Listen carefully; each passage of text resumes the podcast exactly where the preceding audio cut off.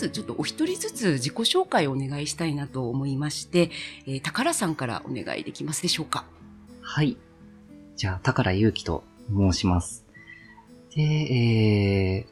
ー、27歳まで僕作曲をやっていて、そこからエンジニアに転身しようと思って、専門学校に行って、で、その後に正社員で、まず、とある会社に、EC、EC の、海外向けの EC をやっていたサービスの会社に入って、で、そこで1年半ぐらいやって、で、その後にフリーランスになって1年半ぐらい今、フリーランスをやっています。はい。で、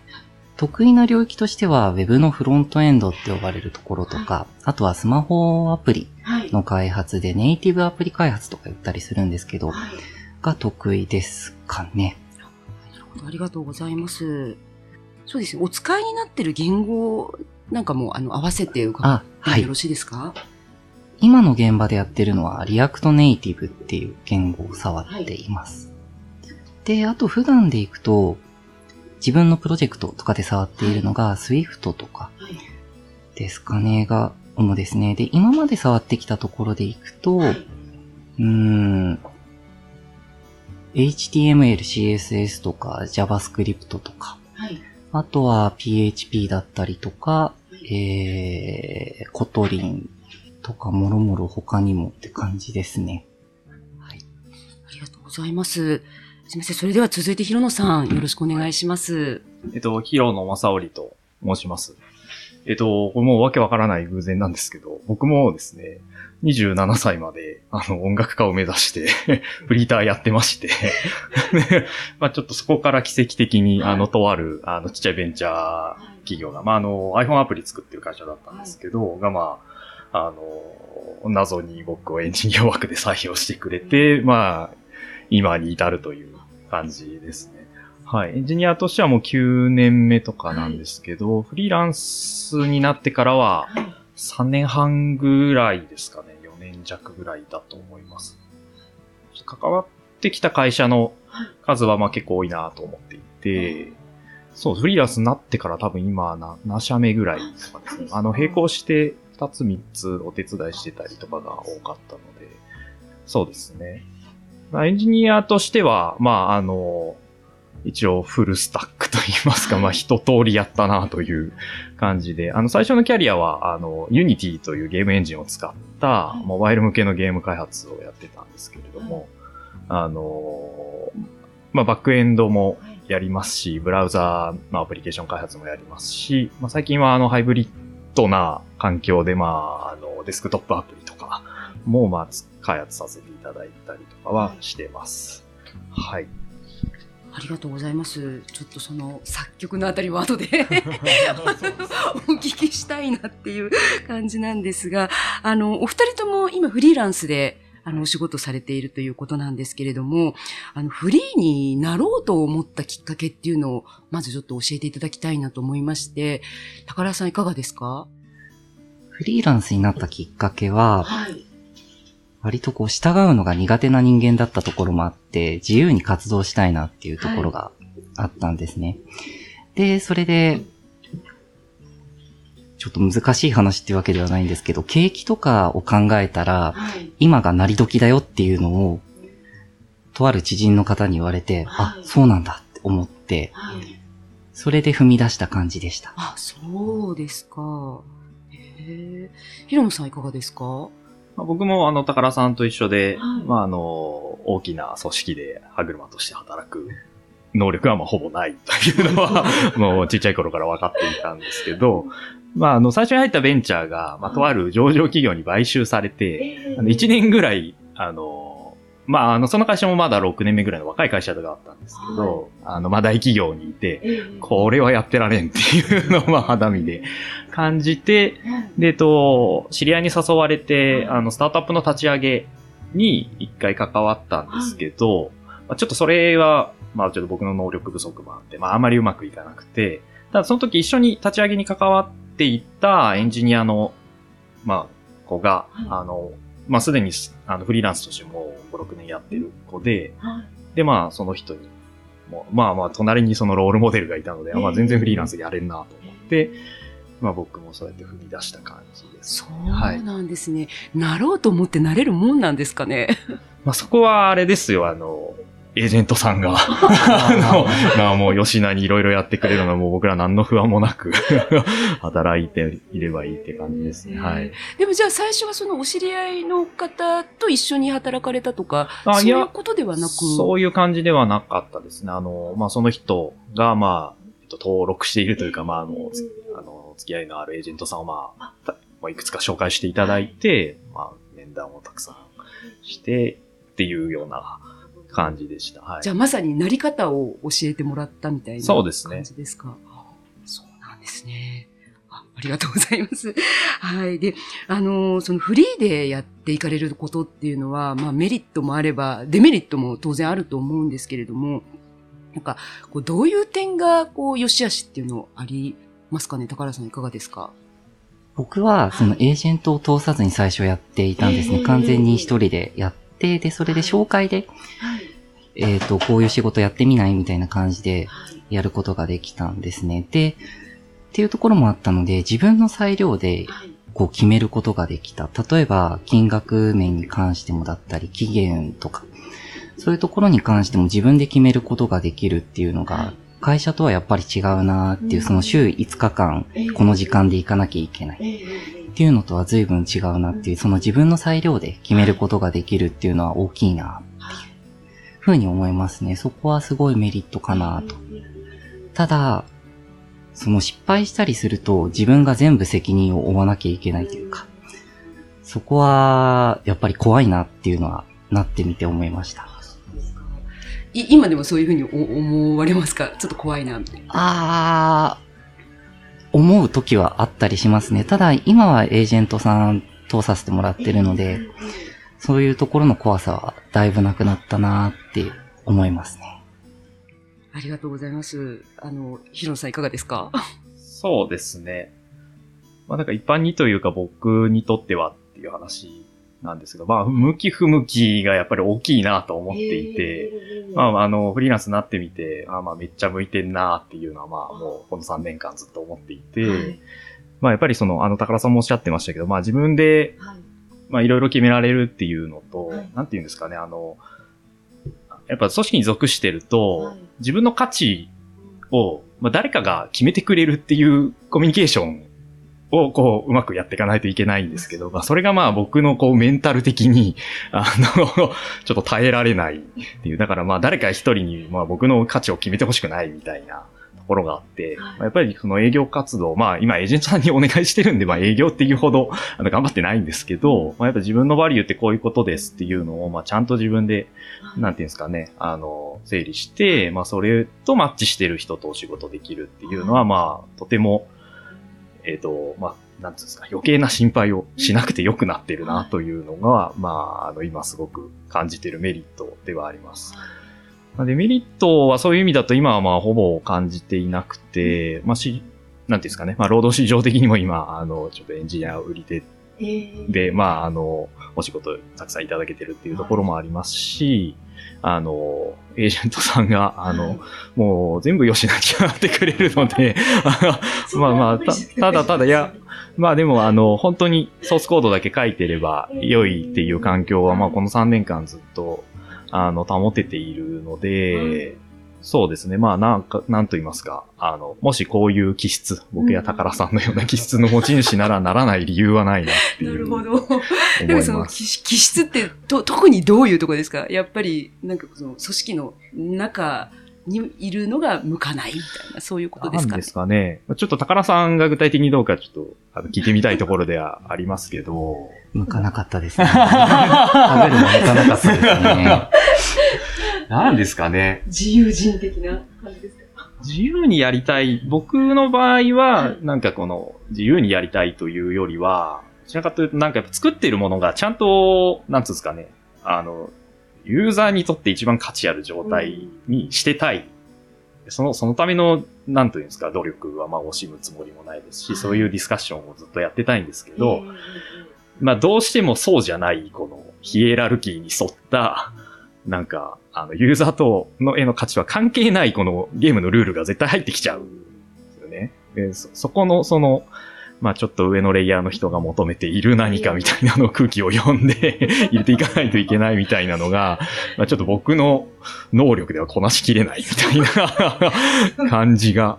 ありましたね。ヒレラルキーはある感じしますよね。そうですね。ちょっとこう政治的なものに巻き込まれたりとか。まあそうです。だから、まあ彼らは彼らなりのその自分のバリューみたいのを出そうと頑張っているんですけど、そうするとまあやっぱちょっとその、このプロダクトってなんで作るんだっけみたいなところはまあどっか行っちゃうみたいなことがあったり、あと僕最初ゲームだったので、もうゲームって本当に、まあ特にエンタメは、まあ音楽もそうですけども、本当に正解のない世界なので、この人が面白いって言ってるから面白いみたいな、この理屈のない中で進んでいかなきゃいけないっていうのもちょっと僕には肌が合わなかったなっていうのも、それはちょっとその大企業かどうかっていうところとは別の軸でありました。なるほどですね。こうずっと長くやっていかれるためには、あの、こう秘訣みたいなものもあるんじゃないかなと思うんですけど、そのあたりってどう、どうですか？フリーでやっていく秘訣っていうか、心構えと言いますか、なんかそういうのってあります？一つは責任感かなとか思ったりはしますね。こう、何かをやりきるというか、自分で受けて、それをちゃんとやるっていうところ、普通の会社員の方でもそうだとは思うんですけど、よりそれが出てくるかなっていうふうに個人的には思いましたね。なんか求められることも、やっぱり会社、普通の会社員とやっぱ違ってる部分は結構ありますよね。そうですね。なんかより即戦力的なところだったり、こう結果、結果割とこう厳しく求められたりっていうことって、どどうですか？そのあたり。請負の時の話にちょっとなってしまうんですけれども、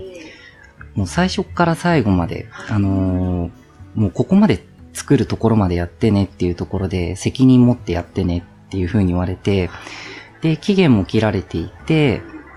で、受けて、その自分的に間に合わないなって思ったら、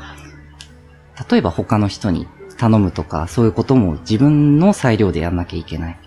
とかっていうところが、会社にいた頃だと割と期限伸ばしてくださいとかっていうのを上司に言えばそれでよしなにしてくれたりとか、なってたところが個人的にはあったかなっていうふうには思ったりしますね。結構やっぱりそれなりに厳厳しい世界だなというふうに、今、はお伺いしてると本当に思うんですけれども、うんどうですか？そうですね。まあ、責責任っていう意味で言うと、あの、もちろん、あの、求めて、求められているものを、あの、正しくこなすっていうのは絶対やんなきゃいけないと思ってるんですけど、まあ、これは、なんて言うんですかね。まあ、自分がもっと安心して働くためにっていう観点でもあるんですけど、やっぱりあの、求めてるものって何ですかっていうのをちゃんと引き出すっていうのを自分でやっていくのが、あの、安定してバリューを出し続ける秘訣かなというのは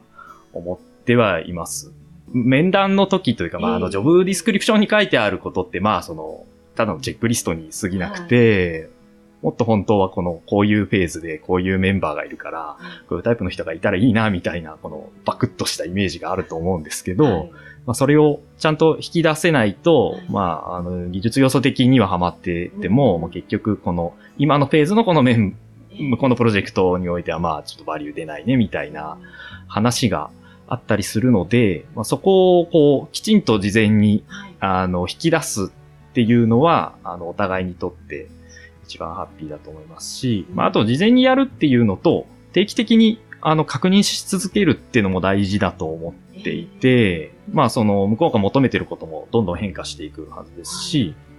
で、まあ、その変化にもちろん、あの、対応していきたい、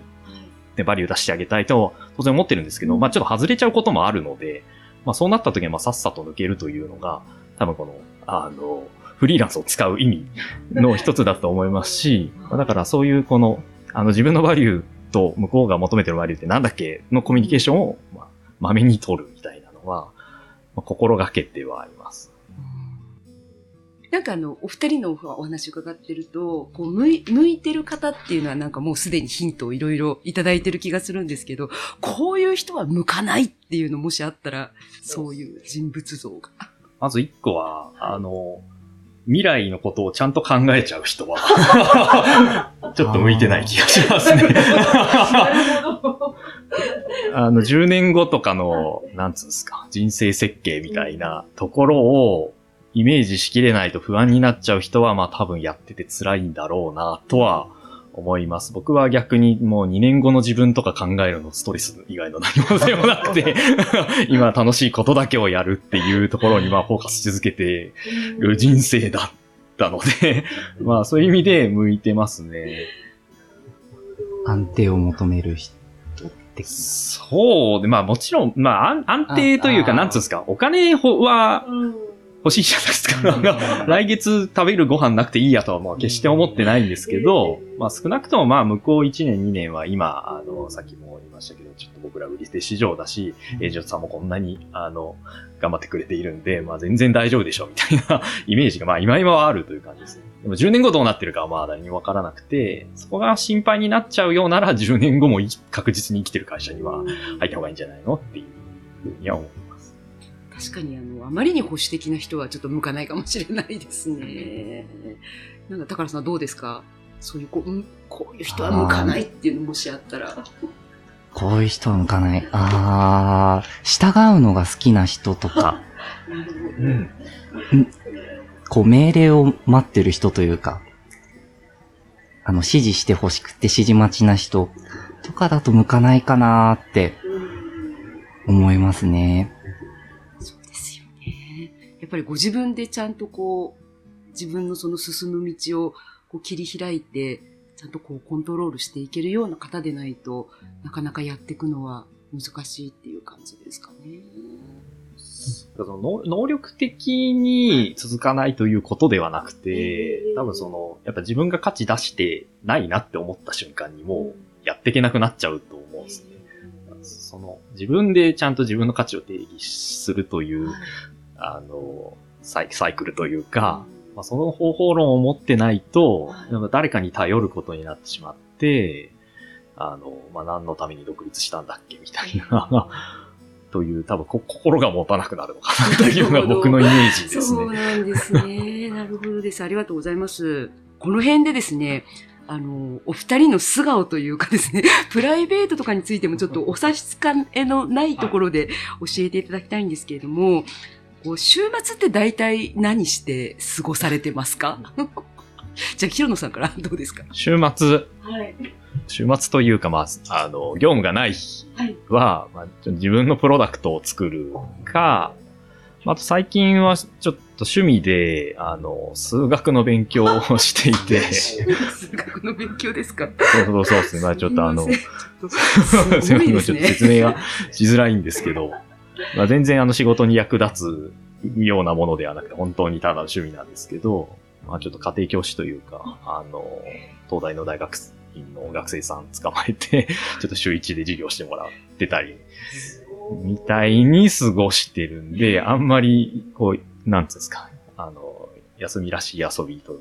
まあ、あんま友達いないので、そういうのはないです。そうなんですね。数学、あの、学ばれてて楽しいですか？そうですね。あの、エンジニアになったきっかけも、はいあの、数学のある分野にすごい興味を持った瞬間、まあ、フリータイヤで、まあ、あの、当時はスーパーでアルバイトしてたんですけど、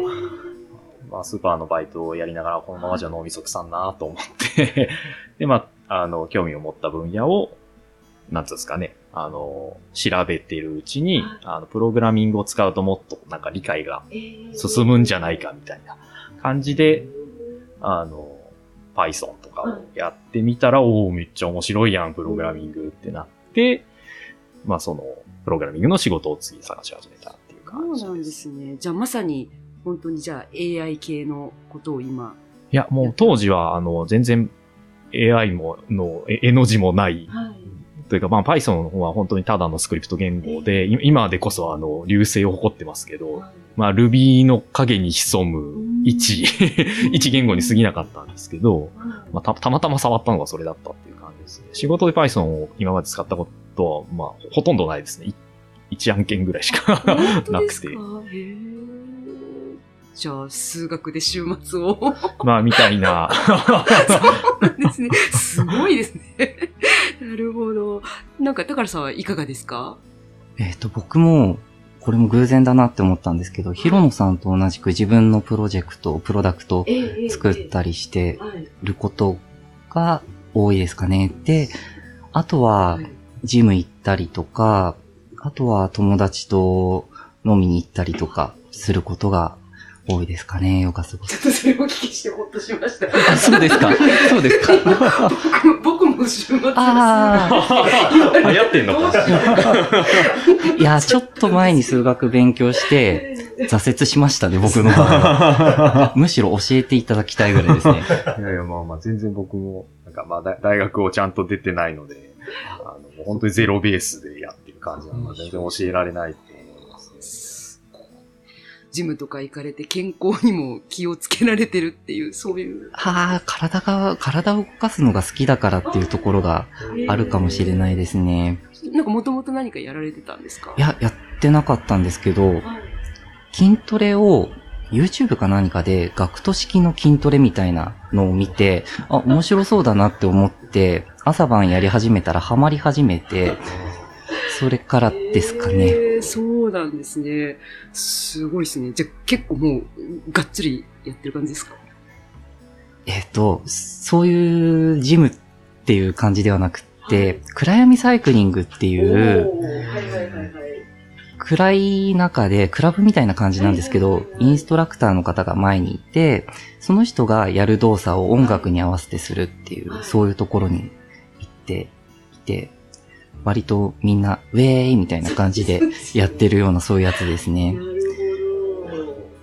でも、筋肉は多分つくと思いますね。そう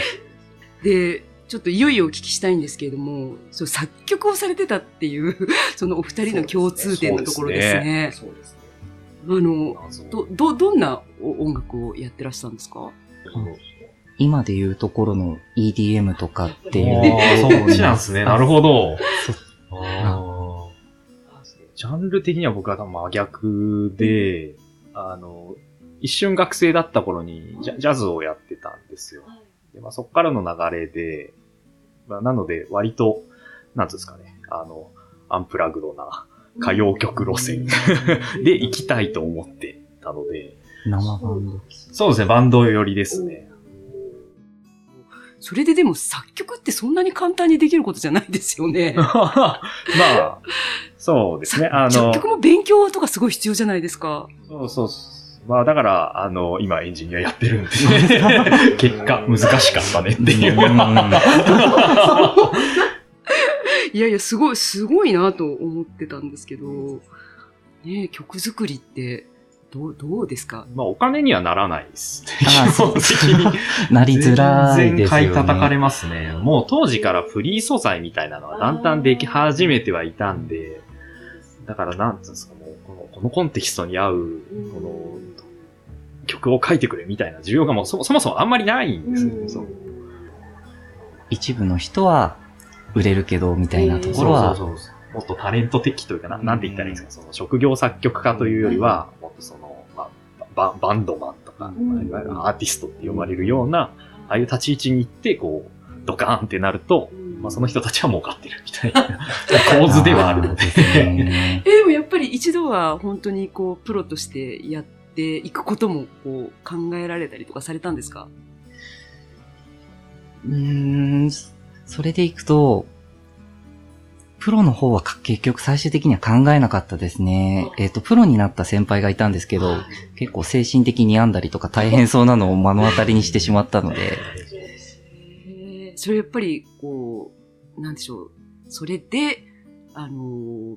なりわいとしていくのが難しいってそういうことですか？プロの道は大変そうだなって思って、同人っていう、例えばコミケとか、そっちの方で売っていく道を取ろうとすると、割と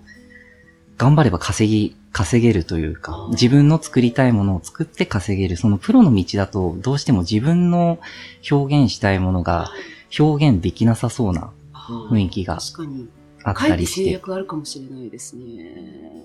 そっか。いいこと目指された。一応僕はその大学を辞めて、1年2年ぐらいは一応自称作曲家として、まあ、ちょろっとお仕事もらったりとかもしてたんですけど、まあ、割と早めに才能に見か見切りをつけたというか、まあ、ただのフリーターでしたね、残りの4、5年は。でもそっからじゃあ、あの、なんかエンジニアになられたっていうことは、何かこう、共通するようなところってあったりされるんですか？それはなんか結構よく言われるという。か、まあなんかエンジニア音楽好きな人結構多いなと思っていて、特に作曲の方法論って結構リズメな部分が、けあまあそうじゃない領域もすごくあるんで、難しいんですけど、まあその理屈の部分は、の面白みみたいなのはちょっとプログラミングとかにも通じるところはあるかなと思ああ、それすごい思いますね。理論があって、こういう風にやると綺麗に聞こえるとか、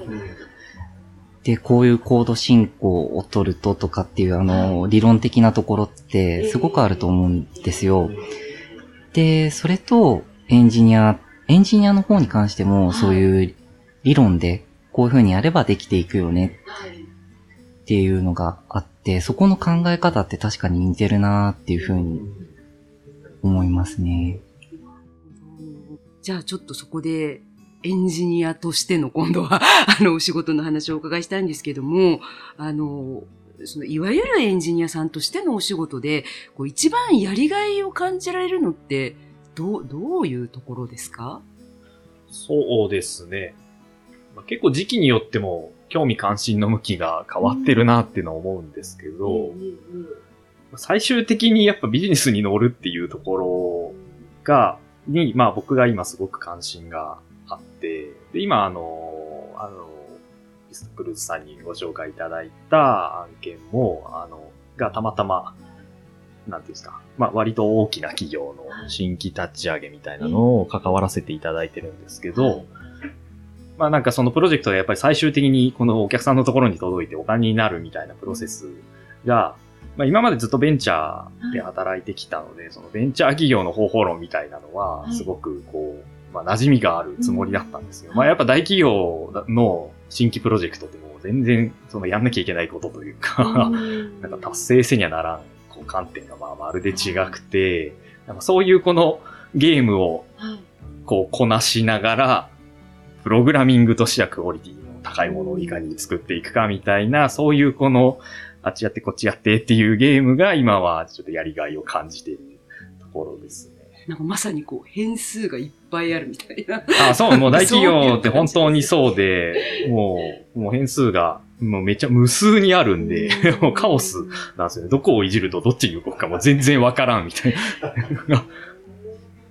という、まあ今はそういう、なんて言うんですかね。そういう、うん、まあゲームって言っちゃうとちょっと失礼かもしれないですけど、まあそこをこの内側から眺めながら、こういうのやろう、こういうのやろうってこう、いろんな人にプッシュしていくっていうのが今はちょっとやりがいを感じているポイントではあります。なんかい一番大変だったことっていうのは逆にどう、どうですか？今まででですね。はい。まあ大変のポイントも結構多岐にはわたるんですけど、あの、すごいちっちゃいベンチャーで働くことも何箇所かあって、でそうするとこの、まあ、なんていうんですか、もうエンジニアじゃなくなってくるんですよね。どんアプリ作るおじさんとして入ったはずなんですけど、ジャケット羽織って営業行ったりとかも してたりしたんですね。まあだから、あの、興味の幅は広いつもりだったので、だからまあそれやる人がいないってなったら、あ全然やるよっつって取ってたんですけど、まあやっぱ、あの、向き不向きがあっても全然営業としても何のバリューもないみたいな。っていう、こう現実を見たときは結構メンタルに きましたね。まあやっぱ役に立たん領域は、まああるんだなというのは思いました。まあ、まあやっぱ自分がちゃんとこの、アウトプットというか、まあ、なんか、ちゃんとバリュー出てないなっていう感覚の時が、まあ一番辛いですね。なるほど。高原さんいかがですか？なんかこう、やりがいポイントは？ああ、ヒロノさんみたいにこう結構遂行な感じじゃないんですけれども、僕かなりシンプルで、物ができていくのが嬉しいなっていうのがありますかね。えー、関わってた領域が、ウェブのフロントエンドだったりとか、そのスマホっていう割と見た目に直結するところだったので、自分が作ると、それがすぐに反映される。で、それがユーザーに届くっていうところで、自分が何か作ると、それがすぐに届くっていうのが、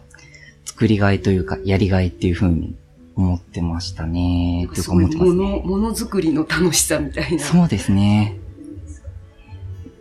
大変だったポイントは、はい自分がまだこう、見積もりとかするのが苦手だった時に、すんごく、安く見積もるというか、こう、短く見積もってしまって、大変、そうですね、期間を短く見積もってしまった、こう、機能とかを、もっと本当はかかるのに、それを計算できていなかった時があって、めちゃくちゃ期限がタイトになってしまったプロジェクトがあって、で、その時は年末年始だったりとかゴールデンウィークもずっともう夜通しやるぐらいな感じになってしまったことがあって、自分のこう浅はかさというか、を感じたことがありますね。すごいそれはもう体力的にもきますよね。そうですね。体力的にももう最後の方は結構ノイローゼチックな感じになってましたね。本当ね、メンタルに来るようなこととかもあると思うんですけども、なんかこう、そういうことがあった時は、なんかこう、乗り越える方法とかってあったりしますか？ちょっとずつやっぱり出てきてくるので、その、ものづくりの楽しさというか、で、それで、できてきて見えてきて動いてきて、あ、もうちょっとで完成する、もうちょっとで終わるみたいなところですかね。もうそれで、それでもあと少しだから。あと少しだからそうですね自分に葉っぱをかけるみたいな、そういう感じですか？なるほど。なんか、ひ、ヒロンさんいかがですか？こう、なんかメンタルに来そうな時って。ああ、まあそういう現場からは離れるですね。逃げる的な。そうですね。まあだから、あの、契約の巻き方とかを工夫ああ、します。でもまあ必ずよね。3ヶ月単位で更新するようにっていう。まあ、あの、本当に相性でどうしようもないことってもう絶対起きて、でそれは向こうっていうかお客様にとっても、そういう合わない状態でやり続けるのは、あの、ハッピーじゃないので、その判断を早いサイクルでするが、まあ大事かなと。結構でも本当にアンテナ張ってないと、なんかこう、これ危険かなみたいなのをなるべく早く察知しないと、こう、なかなかこう、スッとは動けなかったりしますよね。まあ、たくさん現場を踏むと、まあそういうアンテナはまあちょっとずつ育ってくるというか、まああとその、なんつうんですか、会社のフェーズであるとか、規模感みたいなので、まあ自分が一番価値出るのはこういうタイプだなみたいなのも、まあだんだん見えてくるようにはなっているので、じゃあその辺のこう、コントロールみたいなことも、なんていうかこう、ご自身のノウハウに。そうですね。はい。